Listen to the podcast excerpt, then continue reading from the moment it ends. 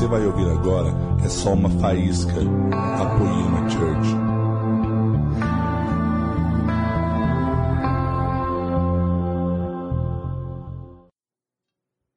Pai do Senhor, queridos.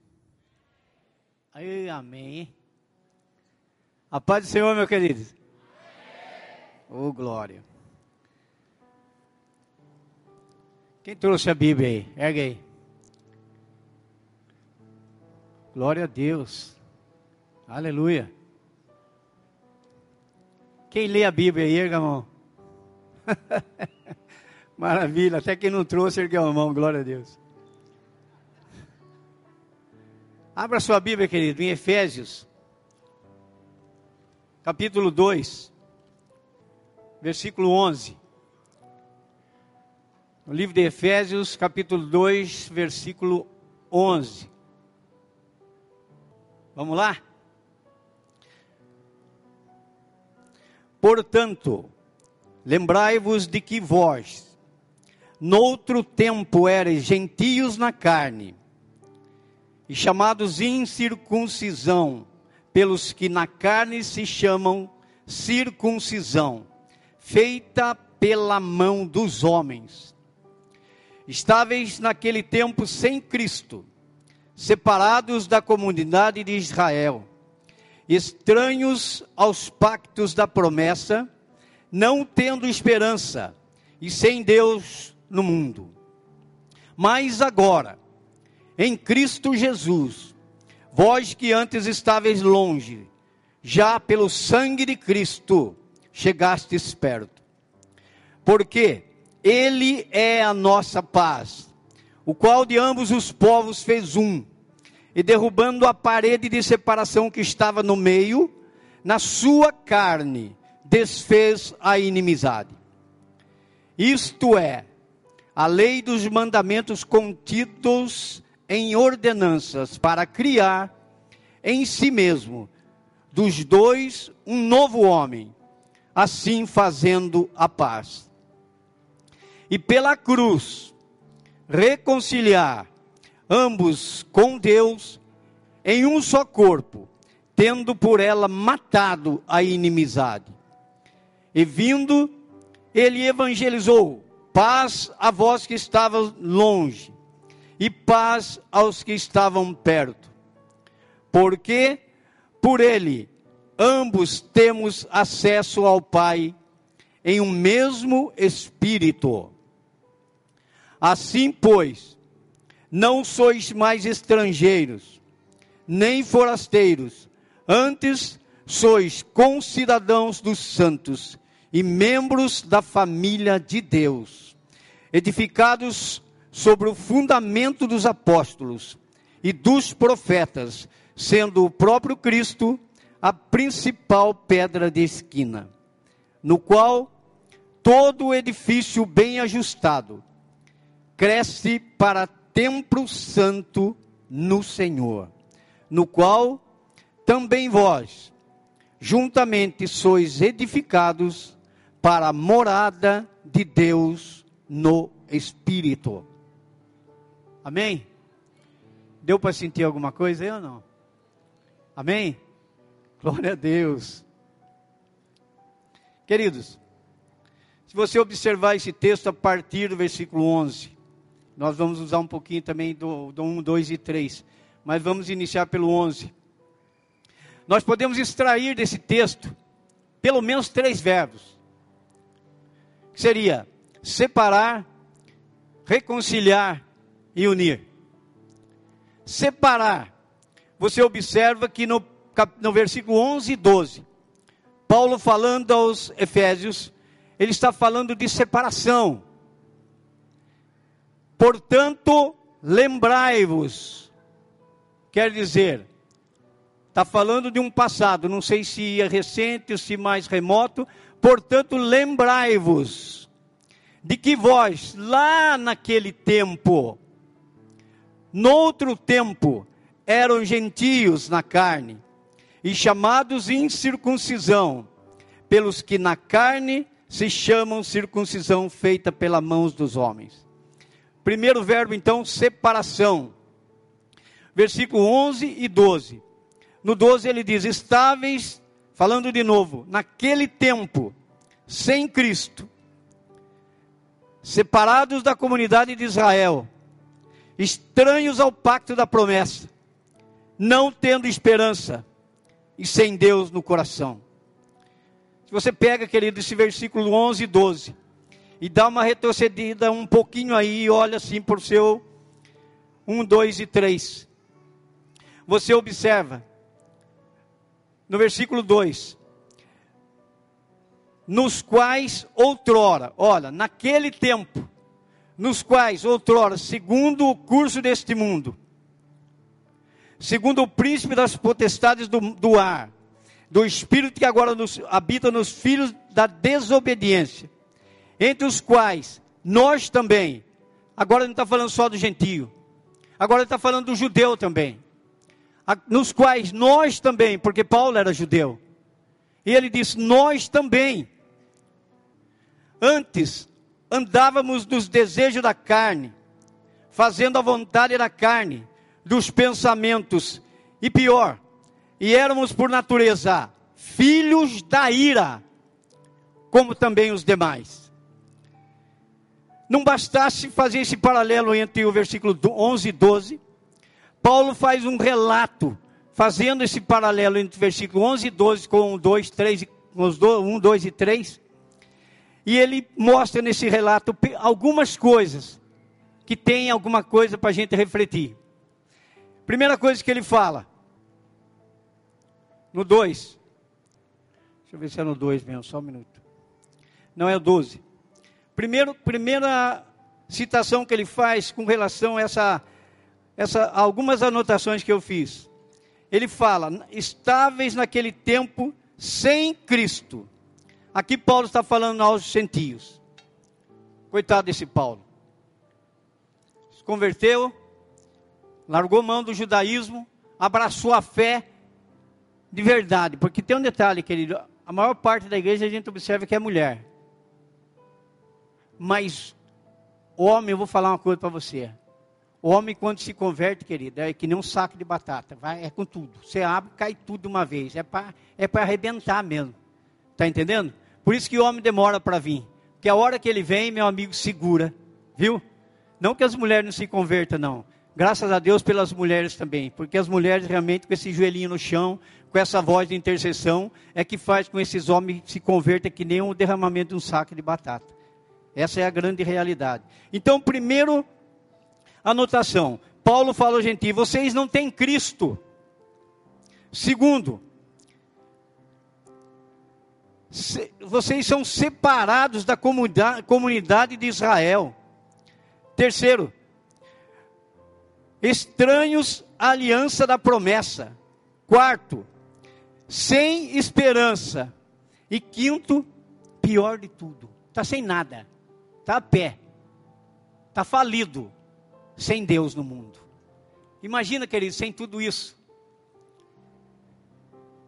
Olha só, Aí Paulo começa a explicar sobre as divergências que existem entre judeu e gentio. Ele sabe que entre o judeu e o gentio existe realmente uma inimizade mortal. Nem pensar um judeu namorar uma gentia. Nem pensar. Podia até acabar casando. Mas a hora que fizesse o casamento, a turma fazia lá um, uma simbologia de um funeral. Carregava um caixão simbolizando, querido, morreu. Acabou. Já que você se meteu com uma gentia, já que você gentia se meteu com judeu, ambos os lados comemorava um, um, um ato fúnebre simbólico. Se manda, acabou. Era digno de ser morto até apedrejado. Olha que relacionamento. Se uma mulher, coisas que as mulheres que estão aqui me ouvindo sabem muito bem como é que funciona. Quando você vê uma mulher grávida e a vizinha sua, todas as mulheres, a solidariedade é tanta que as mulheres correm. Ah, você sabia quem está lá para dar luz? E corre, se precisar, chama o SAMU, se precisar, chama uma ambulância. Corre para socorrer para ver que realmente a carinha do recém-nascido. É assim ou não é, mulherada? Amém? Ué, só veio homem hoje? É assim ou não é, mulherada? Só que aqui é diferente. Ai da judia que ajudasse uma mulher grávida, gentia, para dar à luz. Também era discriminada, porque ela estava ajudando a nascer mais um inimigo. Meu Deus, olha que relacionamento. Agora, o que me encuca nessa passagem, sabe o que, que é? É porque Deus chamou Israel, investiu em Israel, capacitou Israel, enviou Israel, vai ser luz, vai buscar esses gentios perdidos e ajuda. Um rega, outro, um planta, outro rega. O Espírito Santo vem e faz brotar. É, querido. Mas o Israel não entende. E a guerra continua. Separados da comunidade de Israel. É como se fosse assim, querido. Bênção é só para judeu. Bênção é só para Israel. As promessas feitas lá no Éden, que ele realmente seria picado no seu calcanhar, mas ele amordaçaria a cabeça da serpente. A primeira promessa, já mostrando que Jesus lá na cruz conquistaria a nossa vitória, nos restauraria e nos daria de novo o direito, o acesso a dizer: Abba, Pai. Jesus rasgou o véu do tempo. E você, querido jovem, você, querida jovem, você, pai, você, vovô, você tem acesso ao Santo do Santo, ao trono que dizer: Aba, Pai, Aba, papaizinho querido. Meu Deus, como é gostoso entender as coisas do nosso Mestre querido. Está vendo, querido? Conhecerás a verdade e a verdade vos libertará. Quer dia Jesus, querido? Porque é dele. É dele que eu estou falando. É dele.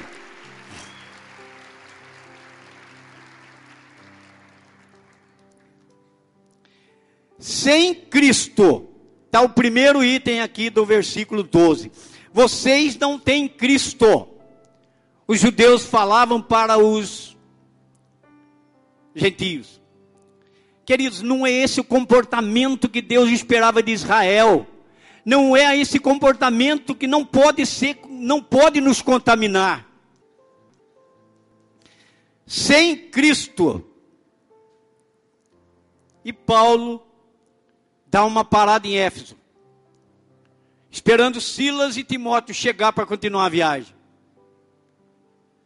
Querido, o crente parou no lugar, ele tem que ficar atento. Viu, seu Miro? pastor Miro. O crente parou num lugar, seja de moto, seja a pé, de bicicleta, entendeu? Plantando bananeiro, andando de qualquer jeito, ele tem que estar atento. Paulo parado em Éfeso. De repente ele começa a olhar assim, só o altar de Deus. Deuses e mais deuses e mais deuses e mais deuses, comandado por uma imagem da deusa Diana de Éfeso.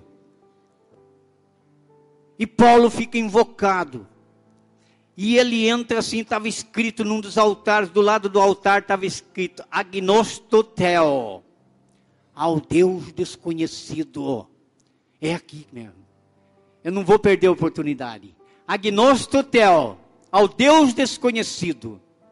E ele começou a falar realmente para os gentios. Esse é o Deus verdadeiro, Criador dos céus e da terra. O Deus que eu prego o Deus de nosso Senhor Jesus Cristo. Não perca a oportunidade, querido. Às vezes as pessoas têm vergonha. Ai meu Deus, eu estou na boca de uma balada, falar de Jesus vai queimar o filme. Não vai queimar, vai queimar o coração de Satanás que está naquela turma, querido. Vocês entendem isso?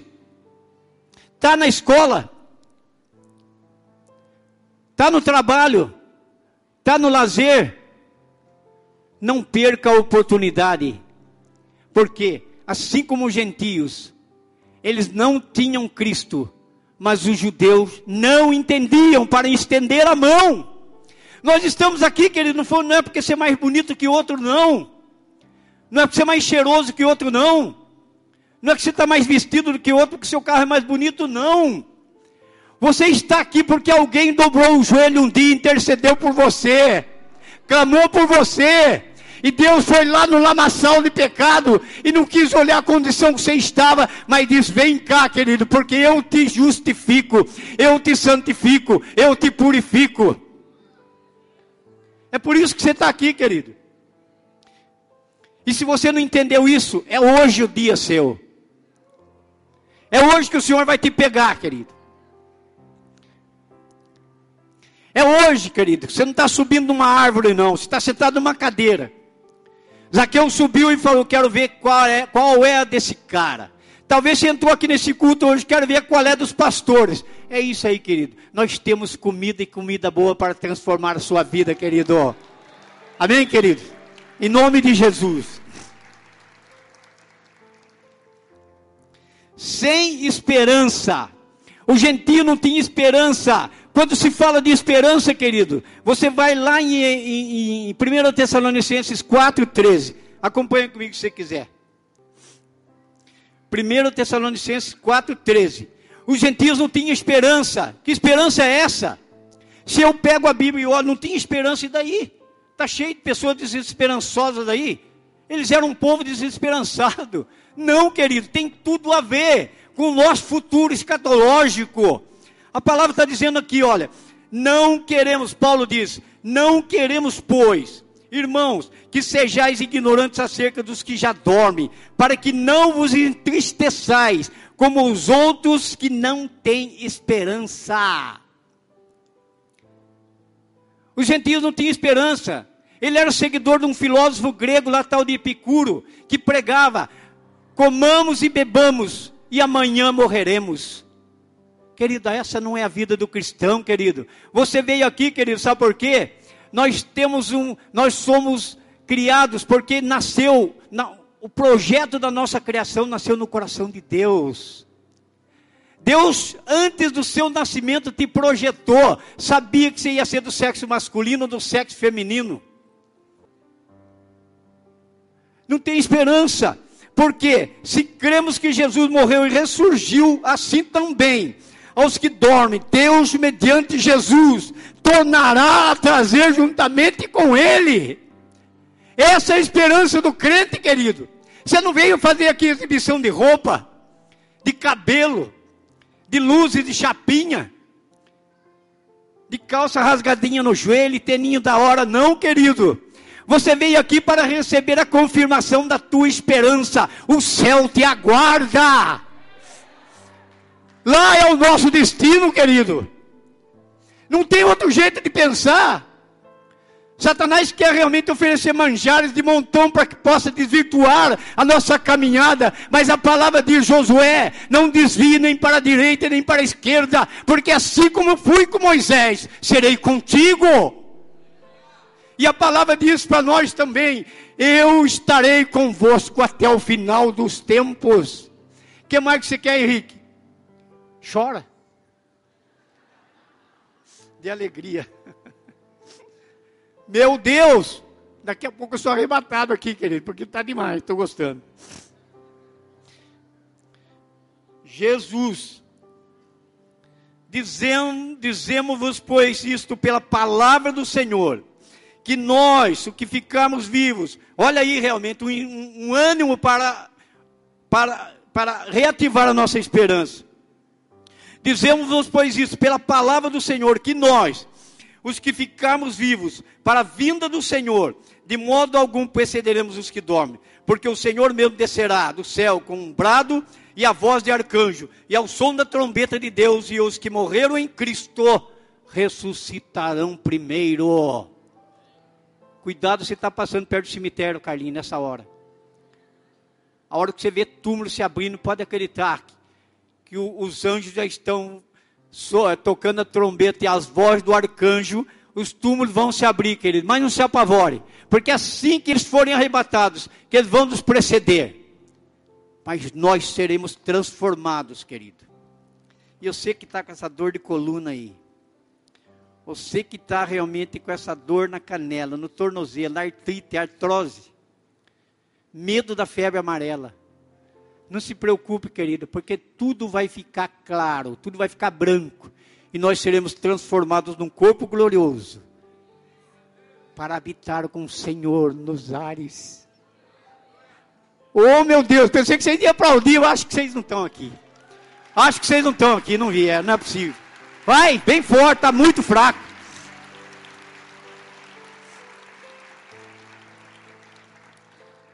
Olha aqui, ó, depois nós, o que ficarmos vivos, seremos arrebatados juntamente com eles nas nuvens, ao encontro do Senhor. Para de ser chorão, querido. Para de querer mais, mais, mais. Mas não queira menos também. Mas seja estável. Querido, eu comecei a orar, orar, orar, e eu tinha um sapato para ir na missa. E eu tinha que tomar cuidado se estivesse chovendo. Porque senão sapatinho ia para o espaço e daí?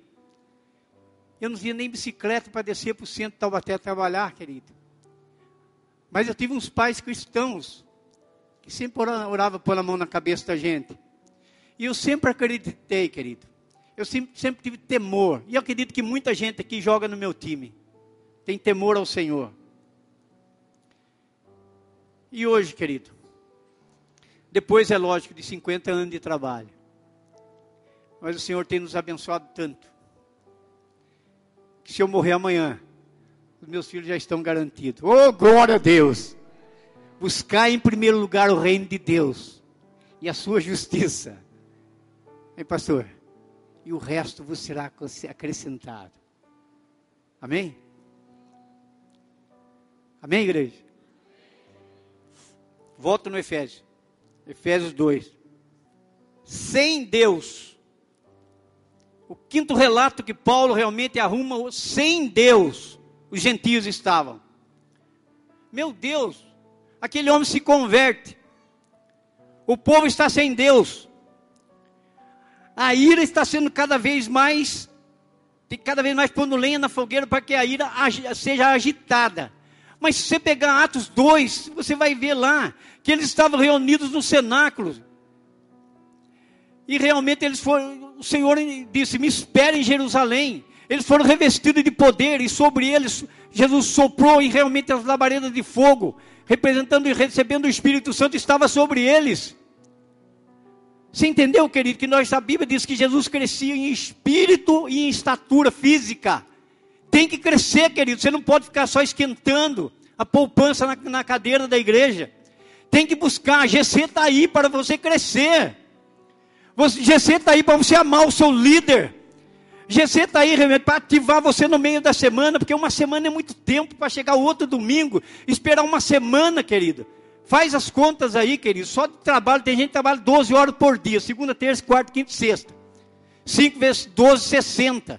60 horas. Você trabalhar mais 5 horas no sábado. 65 horas. Para você fazer o que você quer para vir ficar duas horas no culto domingo é muito tempo para você esperar domingo. Vai no GC, pelo amor de Deus. Vai, você que não foi, experimenta lá, ama o seu líder. Leva um presente para o seu líder. Sabe o que acontece, querido, lá no GC? Todo mundo leva lá uma Coca-Colinha. Você que gosta de veneno, vai lá, toma um gole de veneno com a turminha lá. Engorda um pouquinho mais. Entendeu? Aumenta o seu colesterol. Sabe? Joia pra caramba, não tem coisa melhor. A coisa mais linda, querido, é o, eu estou brincando, mas é o, a confraternização no GC. Coisa linda, você vai, às vezes eu sei que a gente é de carne e osso. Ai meu Deus, aí chover, o vento. Ai meu Deus, estou meio duro, tem que pôr gasolina. Vou a pé, não, é longe. Bicicleta não tenho. A gente vai meio arrastado, mas não é que você vai só arrastado. O Espírito está te dando força. E você chega. Quando você volta, querido, o seu olhar modificou, está brilhando. O seu sorriso, querido, parece até o dente do siso. Entendeu? É uma delícia. Quem pode dizer amém como que já experimentou isso? Olha aí, querido, pega carona, vai com ele. Sem Deus, Aí Paulo no Atos 17. Atos 17, 27. Perdão, querida, 22. Atos 17, 22. Então, Paulo chega lá, ele está sabendo, o, futuri, o fuxico. Os judeus diziam que os gentios não tinham Deus. Paulo entra lá então e vê Agnóstico Tel. E ele aproveita a oportunidade e ele fala: Então Paulo, estando em pé no meio do Areópago, disse: Varões atenienses, em tudo vejo que sois excepcionalmente religiosos, porque passando eu observando os objetos do vosso culto, encontrei também um altar em que estava escrito: Ao Deus desconhecido. Esse, pois, que vós honrais sem conhecer, é o que eu vos anuncio. Olha só, querido. Agora, quando eu falei do Atos 2, que Pedro estava lá com as labaredas de fogo, Pedro recebeu, foi batizado com o Espírito Santo. E você observa que numa das visões de Pedro, o Senhor mostra para ele um lençol descendo do céu seguro pelas quatro pontas. E no meio daquele lençol, cheio de animais imundos e peçonhentos. E na visão, o Espírito fala: Pedro, pega, mata e come. Não, Senhor, jamais. Porque o religioso é cheio de querer, né, querido? Não, jamais. Não perco um culto. E, e, GC, nem começou, já estou lá na porta do cara. Olha o religioso. Eu comer isso daí? Jamais. Aí o Espírito revela: Pedro, parece que você é o Senhor e eu sou o servo. Eu disse: aquilo que eu purifiquei jamais será contaminado. Coma, pega e coma. O que que o Espírito queria mostrar para Pedro? Não faça acepção de pessoas, querido. A própria Santa Ceia nos leva a isso. Examinai cada um a si próprio. E vê se você não se torna réu da sua própria condenação. Paulo não perdia a oportunidade. Pedro, cheio do Espírito Santo, porque ele foi batizado com fogo lá, no Pentecostes, onde começou a igreja. Só que o Paulo foi convertido na estrada. Olha só, dois, dois apóstolos, Pedro e Paulo. Paulo foi convertido na estrada para Damasco, quando ele ia arrastando é, cristão para ser morto. Pedro recebeu, conviveu três anos com Jesus Cristo, batizado com o Espírito Santo. Paulo se converte, cai no chão, escuta uma voz: Saulo, Saulo, por que me persegues?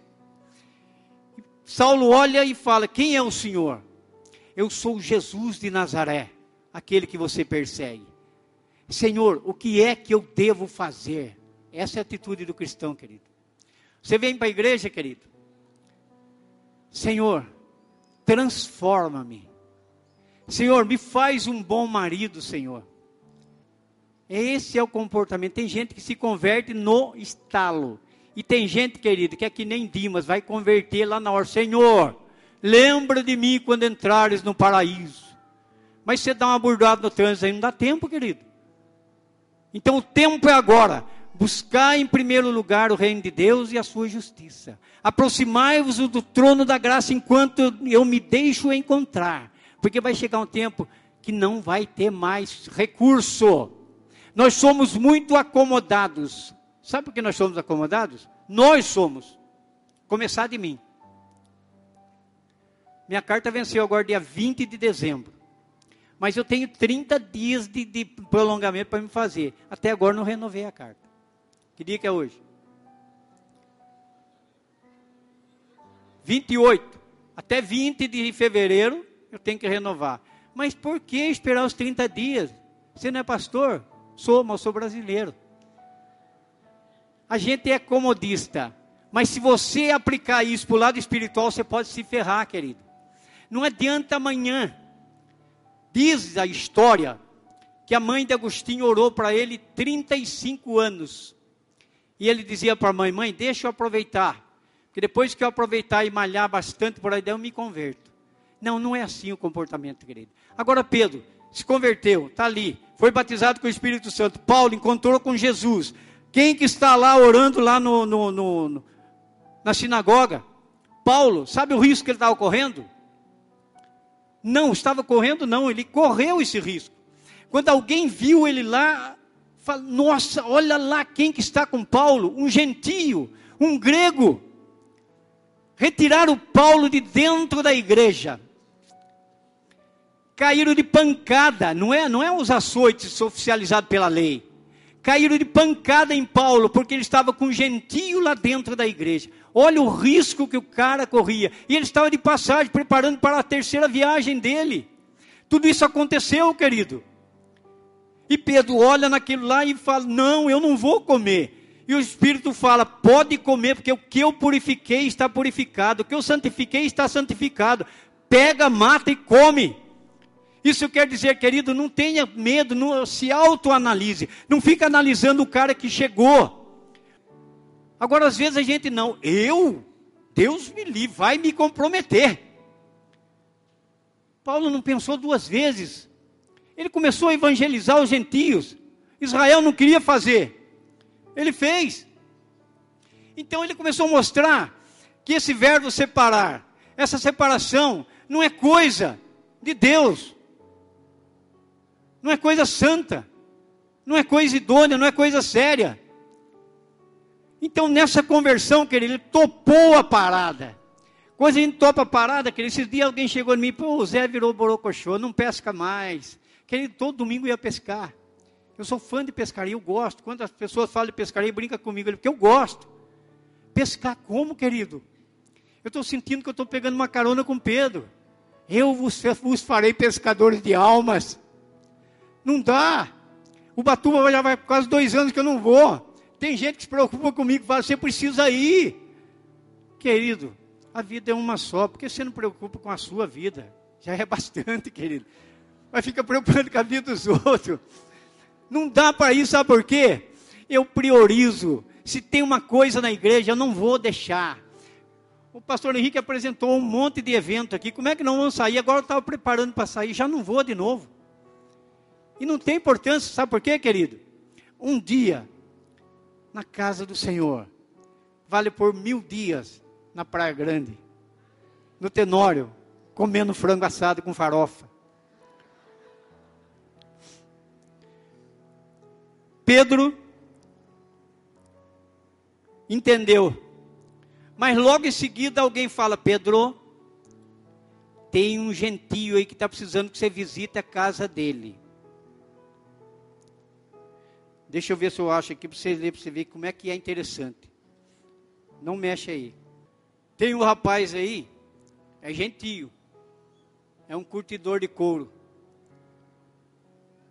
Vai, dá uma chegada na casa dele, porque está todo mundo reunido lá, orando. O cara era gentio, estava orando. E o judeu estava com medo de orar pelo gentio. Querido, às vezes a gente vê mais fé, como Jesus viu. Isso não é, não é novidade, não. A gente vê mais fé, às vezes, numa pessoa que nem vem, do que uma pessoa que está vindo sempre. Mas aqui ele pega e vai lá, ele chega na casa do Cornélio, gentio, que estava com a mulher, com a família toda reunida.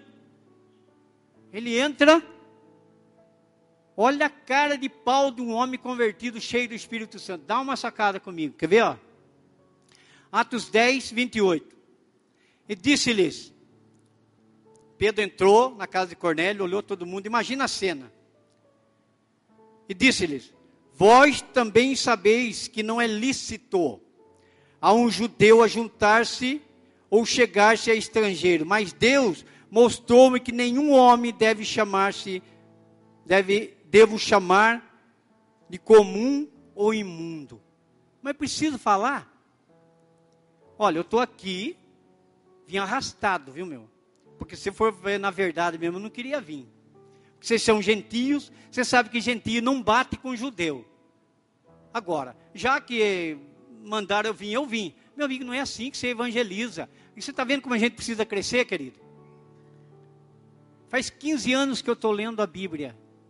Faz 15 anos que eu estou estudando a Bíblia. E eu acho que eu sei alguma coisinha.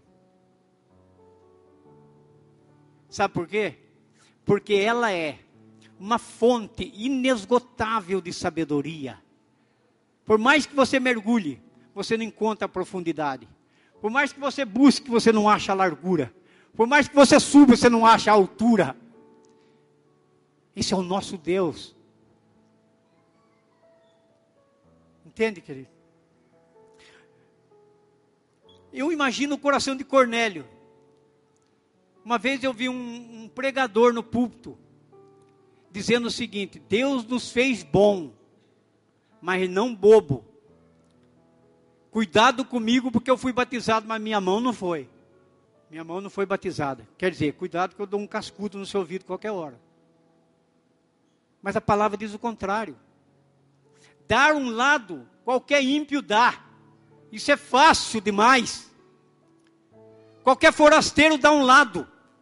Mas dar o outro lado, quero ver se você é macho. Ser ofendido é ruim.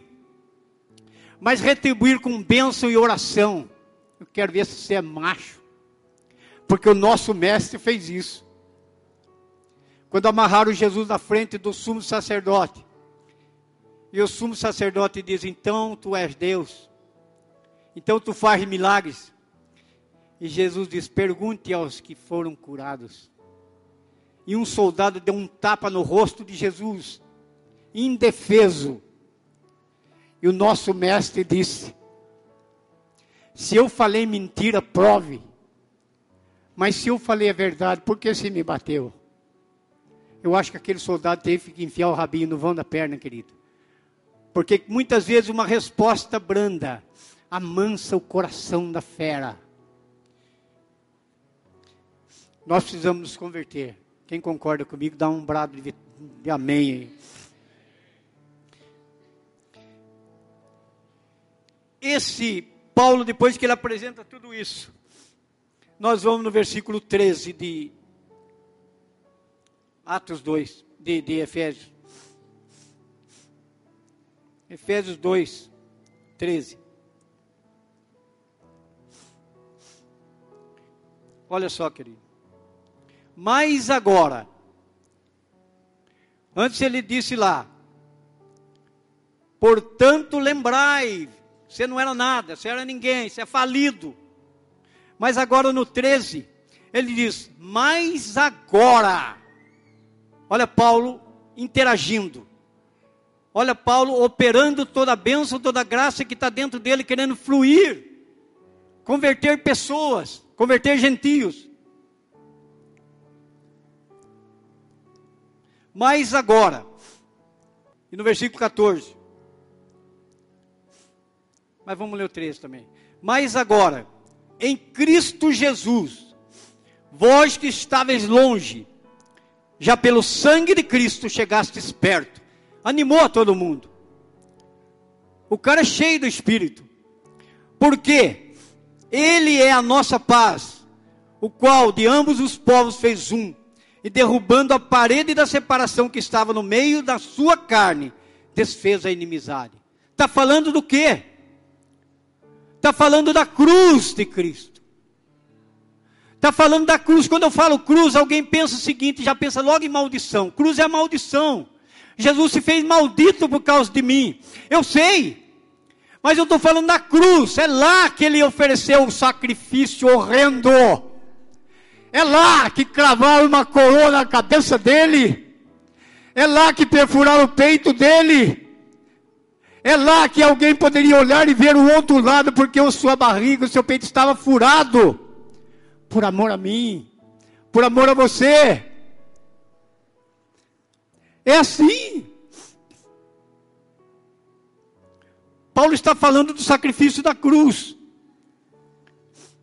E esse sacrifício tem poder para derrubar qualquer parede. A parede que ele está falando aqui no versículo 14 é uma parede literal, que existia no, no, no templo judeu. Uma parede de um metro e meio de um concreto fortíssimo. E do lado de fora estava escrito: Gentio, não entre, porque você morre. Eu falo, entra logo, Jesus quer você também. Eu não sou melhor que você. Entra aqui, porque a graça que desceu sobre mim vai descer sobre você também. Isso é igreja. Às vezes vai doer, às vezes vai me machucar. Aleluia. Meu Deus. Parede, não entre. Está dizendo aqui, ó, de separação que estava no meio, na sua carne. Que é isso? É o sacrifício da cruz, na sua carne. Querido, falar aqui é fácil, escutar é mais fácil ainda. Mas quando Jesus está orando e suando suor de sangue, e a ciência prova que no estado extremo de angústia, um ser humano consegue suar sangue, pensando já, olhando do outro lado da cruz e vendo escrito lá, poema sursurche. Igreja Poema, vamos brasileirar o negócio. Igreja Poema. E ele estava vendo aquele cara que você fala, nossa, mas aquele cara está na Poema bem? Tá. Por quê? Porque Jesus ama. Mas como nós estamos falando aqui, o tema de hoje, querido, é a matemática de Jesus. Dos dois, dois é igual a um. Esse é o tema. Matemática de Jesus dois é igual a um. Dos dois povos, ele fez um. Aqui é a reconciliação. Ele está falando aqui, nessa reconciliação, ele está falando aqui no versículo 14, sobre essa parede. Ele está alertando que o Senhor vem e derruba tudo que foi desconstruído lá no Éden. Tudo que foi desconstruído lá no Éden, através da falha daquele casal, através do assassinato meu Deus, eu fico pensando, Deus coloca dois empresários no, no Éden, Adão e Eva. Confia a administração do paraíso na mão de um casal maravilhoso que vivia num estado de inocência, dispensação da inocência. Santo maravilhoso não ia nem morrer. Adão, você sabe que você é um cabeça? É, eu sei. Eva, você sabe que você é submissa? Sei. Sabe tanto que comeu primeiro depois o cara que não é um cabeça come depois e se ferra. Olha só, os dois empresários que Deus coloca no Éden, trai a confiança do Senhor. Depois tem um, dois filhos para ajudar o pai, um irmão mata o outro. Que quarteto mais desgraçado. O quarteto que Deus preparou no começo do mundo, já fizeram uma confusão desgraçada. Você sabe o que, que eu acho por que fez? Deus fez um boneco, caprichou.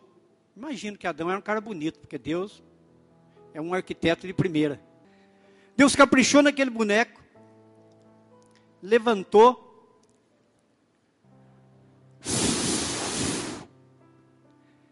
recebeu o DNA do céu. Você tem o DNA de Deus dentro de você, querido. Você não é pouca coisa. Alguém pode te achar meio desajeitado, mas você tem o DNA de Deus. Você é a imagem e semelhança do Deus Altíssimo. Mas o problema é que Deus já fez Adão grande. Nasceu Adão, nasceu Abel, Caim. Olha que beleza, querido. Não tem problema. Uma confusão que deu. Comeu a fruta proibida. O outro matou o outro. Foram expulsos de lá. Então eu acho o seguinte: que Deus faz tudo certo. Não tem nada que contestar. Deus faz tudo certo. Mas Deus refez aquilo que ele começou no Éden. O primeiro Adão nasceu com 1,90m, sem sogra sem nada, sem problema nenhum. E Deus falou: deu tudo errado. Eu tenho que fazer um novo Adão. Esse novo Adão começa a beber no ventre de uma mulher virgem e nasce numa manjedoura e cresce em espírito e em verdade e em forma. em amor, em perdão. Aí saiu tudo certo, querido. Não tenho que contestar no segundo Adão. Porque o primeiro Adão veio da terra, mas o segundo Adão já existia antes da fundação do mundo. Oh, aleluia! É ele, querido. É para um dia nós vamos encontrar com ele. Nós somos dele. Vocês entendem isso? Resultado: o, o desastre acontece lá no Éden. O pecado, querido, ele tem alguns, alguns contrapontos que é horrível. O pecado separa o homem de Deus. O pecado separa o homem dele mesmo. O pecado separa o homem do seu semelhante. E o pecado separa o homem da natureza. Vocês entendem isso? É fácil entender. Adão, cadê você, Adão? Ai, Senhor, estou pelado aqui, Senhor. Agora não sei como é que eu faço, estou com vergonha. Mas como que o homem vai ficar com vergonha da mulher? É porque daí já nasceu no coração do homem a culpa. A culpa do pecado. Quando você tem a culpa do pecado, querido, você foge. Você se esquiva. Você cai fora. Jeroboão, quando, quando o profeta Aías disse: Você vai ser um rei no lugar do, do, do, Salomão, porque eu vou destruir todas as tribos, só vou deixar duas por amor ao pai dele, Davi. Mas você vai ocupar o lugar de, de, de, de Salomão. Oh, maravilha! Quando fala uma profecia, você, estou vendo aqui, querido, uma chave de uma casa, e o Senhor vai te dar uma casa no condomínio do Conde, lá no Conde 1. Aleluia! Glória a Deus! Quem que não gosta, querido? Quem que não gosta? quando é benção. Mas quando o calo aperta, querido, o homem se desviou de Deus. O homem se desviou dele mesmo. Você já viu esse cara que tem raiva dele mesmo? Não gosta nem de olhar no espelho, ele tem raiva dele mesmo. O pecado está tão incubado nele, que ele tem raiva de ter nascido, ele tem raiva do tamanho do pé dele, ele tem raiva do nariz dele, do tamanho. Ai meu Deus, é muito narizudo. Vai operar, querido, vai lá, corta um pedaço. Outro tem raiva do cabelo. Ai, meu Deus, não sei o que eu. Eu estou acostumado com isso, que é o meu ramo. Tem cara que chega lá e fala, ai meu Deus, não sei por que não cai a metade do meu cabelo, tem muito cabelo. O outro chegou, desgraça, vai. Puxa vida, rapaz, perdi todo o cabelo precocemente. Tem homem que é, é, é o pecado, ele não está tá entendendo, ele não assimilou realmente o soprar de Deus, que o sopro de Deus tem tudo a ver, é o DNA de Deus é aquele cara que realmente está tá tudo bom, em tudo dá glória a Deus, sabe? Em tudo dá glória a Deus. Você pode não entender agora, mas amanhã você vai entender. Um rei, saindo pela selva, ele pegou um, um servo dele e falou: Me acompanha, por favor. O servo o acompanhou. E quando eles deram de cara assim numa moita, pareceu uma fera, e a fera partiu para cima do rei e o servo tentou defendê-lo. Mas mesmo naquela luta, o rei perdeu um dedo. O rei, em vez de agradecer o cara porque protegeu e a fera não matou o rei, o rei chegou lá e falou: prenda este cara. Porque ele não foi o suficiente para me proteger para que a fera não comesse o meu dedo. Foi preso. E pegou outro servo e saiu de novo. E uma, num determinado espaço ele saiu sozinho. No que ele saiu sozinho, ele foi preso por uma equipe de indígenas, de, de, daqueles. Não, não é canibal, não. É um de origem lá do mato lá. Prenderam ele. Foram oferecer o rei em sacrifício. O rei estava amarrado para ser queimado vivo. Mas um indígena olhou e viu que estava faltando um dedo nele. Falei, para aí, pode tirar ele daí. Nós não podemos oferecer sacrifício uma pessoa mutilada para os nossos deuses. E aquele homem foi salvo. E aí ele foi lá e fala: solta este servo aí, vem cá, fala, perdão, cara. Eu te prendi por causa do meu dedo que eu perdi. Mas eu fui salvo porque eu perdi o meu dedo. Mas eu quero saber por que, que o seu Deus permitiu que eu te prendesse e você não fosse comigo em frente. Ele falou: Meu Deus sabe o que faz, porque se um dedo o senhor foi salvo, e eu não estava com o senhor, porque senão quem morreria no seu lugar era eu, porque tenho os dez dedos, sou perfeito, eu morreria. Deus sabe o que faz, e nós temos que confiar. Amém, querido? O pecado nos separa dos, da natureza. Olha só lá em Romanos 1, 25, dá uma olhada só. Olha só. Pois trocaram a verdade de Deus pela mentira e adoraram e serviram a criatura antes que o Criador, que é bendito eternamente, o que é bendito para sempre. O que, que é isso? Trocar a natureza. Você já viu aqueles panteístas? Panteísta é que tudo é Deus. Esse é o panteísta, é, é, é filosofia nova era. Você já viu aquela, aquelas mulheres assim, cheias de querer? Ai, que linda essa flor. Para mim é Deus. Olha, isso aqui é Deus. Querido, isso aqui é flor. Deus é criador da flor. Aí a outra olha, nossa, que árvore linda. Olha, é Deus.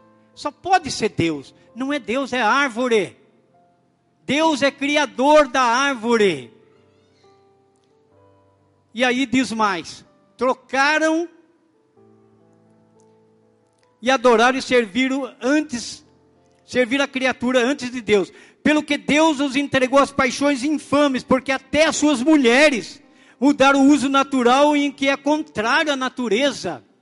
O que o Israel não fez naquele tempo de levar a graça, levar tudo que Deus investiu neles para converter os gentios, é o que Deus espera da igreja hoje. Não tenha vergonha, jovem, adolescente, pai, mãe, você que é mais velho aí, que está aqui, não tenha vergonha. Deus conta com a igreja hoje, porque Ele fez dos dois povos um povo só. Deus não tem dois corpos, Deus só tem um corpo, querido. Ele pegou os judeus e os gentios e fez um, um corpo só. E esse corpo que antes chamava Israel, Israel, que era uma nação, Hoje Israel voltou a ser nação, mas nós podemos ter a ousadia de dizer: nós somos o Israel espiritual.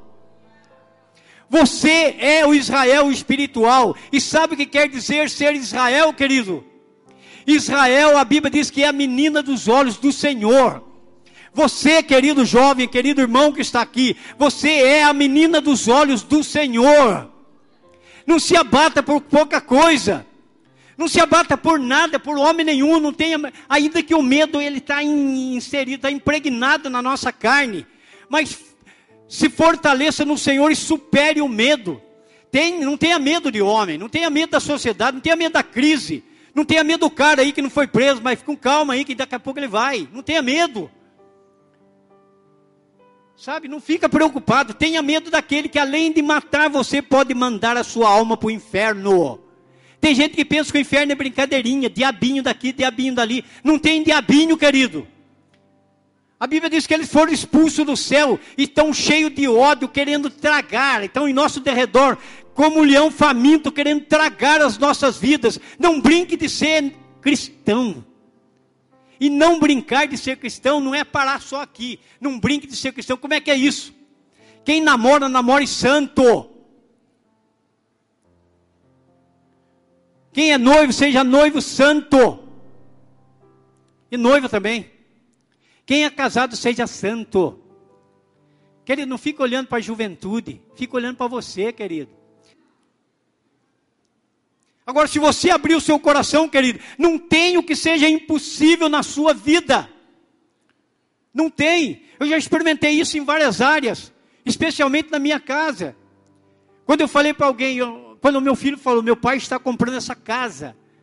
A pessoa falou para meu filho, se seu pai comprar essa casa, eu compro um prédio de 10 andar. Eu falei, Jesus, o senhor escutou, hein? O senhor escutou. E comecei a trabalhar. Comecei a confabular com o dono da casa. E o dono chegou no que eu tinha no bolso. E hoje eu moro na casa. Que a pessoa parecia que para ela era impossível. Mas para o nosso Deus nada é impossível. Mas eu sempre falava para minha esposa o seguinte: bem, e se nós tivermos que ir para uma casa inferior? Bem, nós vamos para qualquer lugar. O importante é que Deus seja glorificado. E Deus honrou, nós estamos lá. E Deus vai te honrar aquilo que você está querendo, vai colocar você lá. Deus tem honrado de todas as formas. Amém, querido? Eu sei o que aconteceu com você. Alguém me contou. E você está inteiro aí, não está? O para-brisa você compra outro. A pedra acertou no para-brisa, mas não acertou em você. Sabe por quê? Todos que invocam o nome do Senhor, Ele ordena os anjos que acampem em redor do seu caminhão. Caiam dez mil à sua direita e mil à tua esquerda, mas tu não serás atingido.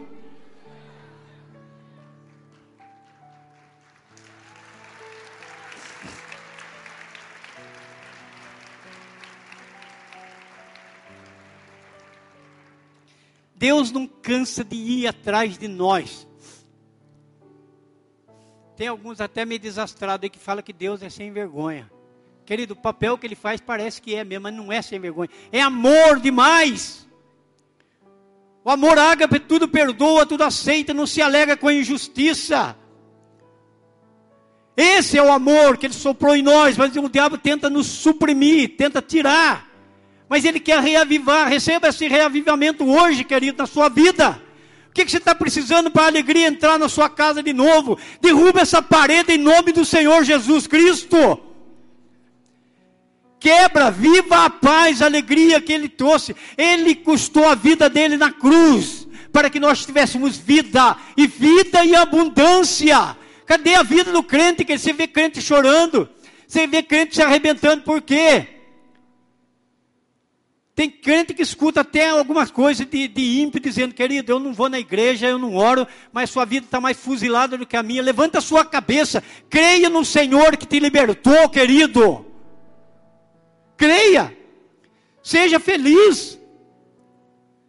É fácil, é só ser obediente a Ele.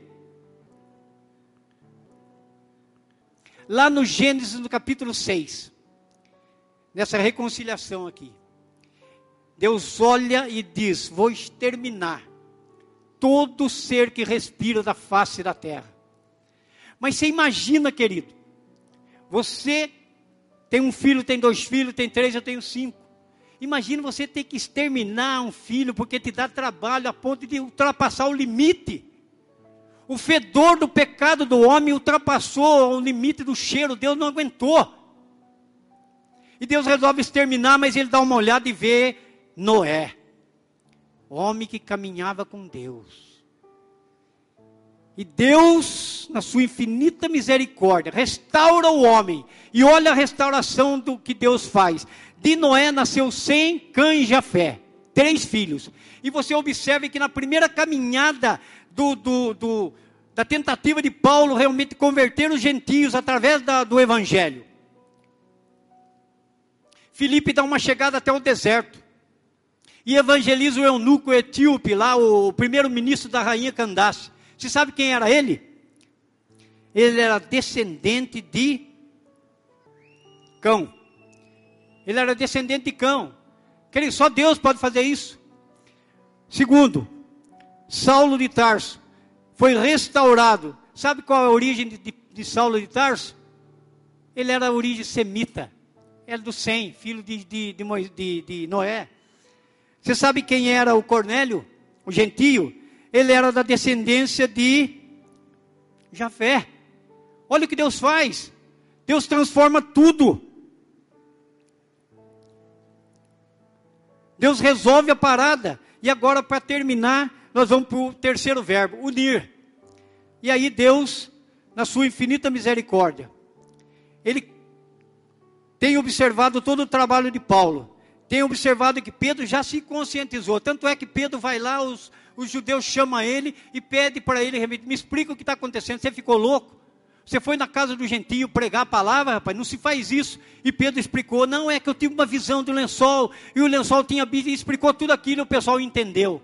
E o pessoal começou também a aplaudir. E todos os judeus que foram na casa de, de, de Cornélio, o gentio, que Pedro estava lá, começaram realmente a compreender nós precisamos quebrar a muralha. A muralha, o muro de Berlim tem que, ter, tem que cair. A parede da inimizade tem que cair. e caiu. E os judeus começaram a evangelizar então. E aí acontece que se não fizesse isso, lá em Mateus 21, 43, tem uma profecia lá que diz assim: olha, o reino será tirado e dado a um povo que produza o seu fruto. Que isso, querido? Jesus, quando olhou para aquela figueira, realmente ele quis comer e não tinha fruto, ele amaldiçoou aquela figueira, figueira que os apóstolos nem entenderam. Sabe por que não entenderam? Porque realmente coube ao Espírito revelar para nós. Sabe o que é a figueira? A figueira é você, querido. Israel negou, Israel falhou. Deus fez dos dois povos um povo só. Deus conta, Deus trouxe você lá do lamaçal de pecado, purificou você, santificou você, ajeitou você, fez você um filho de Deus em Jesus Cristo, porque todo aquele que declara Jesus como Senhor e Salvador da sua vida, eu lhe dou o direito de chamar Deus de Pai. E se você aceitou Jesus, você é filho, querido. E como filho, você pode ficar sossegado, querido. Pode ficar tranquilo. Por quê? Ele espera de agora o quê? Na, Israel é uma nação. Israel em 1948 voltou a ser nação. Mas agora nós somos a nação de Israel. Nós estamos distante lá do, da, da, do Oriente. Muito distante. Mas pelo mesmo Espírito, nós nos tornamos Israel espiritual. Isso é o que mais você quer, querido. Nós somos a menina dos olhos do Senhor, como eu te falei. Mas Deus está olhando para cada um que está aqui. E eu quero dizer uma coisa para você, querido: a figueira vai balançar, a figueira vai tremer. E não adianta na hora que o Senhor lá, Senhor, mas por que, que o Senhor está me rejeitando? Por que o Senhor não quer abrir a porta para mim? O que é que aconteceu? Mas eu orei, eu expulsei demônio lá embaixo. Eu ia no GC. Ele vai te dizer: Afastai-vos de mim, malditos, porque eu nunca te conheci. Não brinca de ser crente, meu querido. Pode sorrir, pode brincar, pode pular, pode plantar bananeira. Mas dê testemunho da palavra de Deus. E descerá sobre vós o Espírito Santo e se reencherá você de poder. E vocês serão minhas testemunhas em Jerusalém, Samaria e até lá em Taubaté, na Poema. Quando eu disse que a profecia é de bênção, todo mundo quer. Como Jeroboão, agora lembrei da parte que eu queria lá atrás. Vou terminar ela aqui. Jeroboão ficou com um filho doente chamou a mulher dele e falou assim: oh, Meu amor, vem cá. Sabe aquele profeta que falou que eu ia herdar o reino de, de Salomão? Herdei mesmo. Eu preciso que você vá até a casa dele, mas disfarça, se cubra de véu, de escuro, não deixe ele perceber que é você. Não deixe perceber como, o cara era cego, o pastor, o, o, o, o profeta estava cego já. E ele foi. E Deus falou no coração e Deus falou no coração do, do profeta: a mulher de Jeroboão está chegando. Quando ela chegar, diga isso, isso, isso, isso para ela. Quando ela entrou, que ela pôs o pé na porta da casa do profeta, o profeta disse: Entra, mulher de Jeroboão. O homem era cego. Querido, quando Deus está no negócio, você não se preocupa com nada. Deus restaura tudo, todos, e tudo há de convergir, tudo há de retornar para a pessoa de Jesus Cristo. Amém, queridos? Só completando agora, eu queria dizer para vocês o seguinte. Não, não vou estender mais. Não vou estender, eu acho que até aqui tá bom. Eu só quero dizer uma coisa para você. Jesus usou algumas árvores como símbolo de bênção ou como símbolo de maldição. Nós somos a figueira de 2018, do século 21. Você, meu querido irmão que está me ouvindo, você é a figueira de 2018. O Espírito está olhando para você. Cuidado. Porque a hora que ele olhar para a figueira, ele vai querer requerer os frutos. Porque um reino foi tirado de Israel e foi colocado na mão de uma nação santa, povo eleito, raça de sacerdote, separado para o serviço do Senhor. E essa nação chama-se igreja. Igreja não tem nome, poema, assembleia, batista, metodista. Igreja é aquela realmente que tem um compromisso com o Senhor. Se você tem um compromisso com o Senhor, vamos ficar em pé agora e adorar o Senhor junto com a banda agora, querida, em nome de Jesus.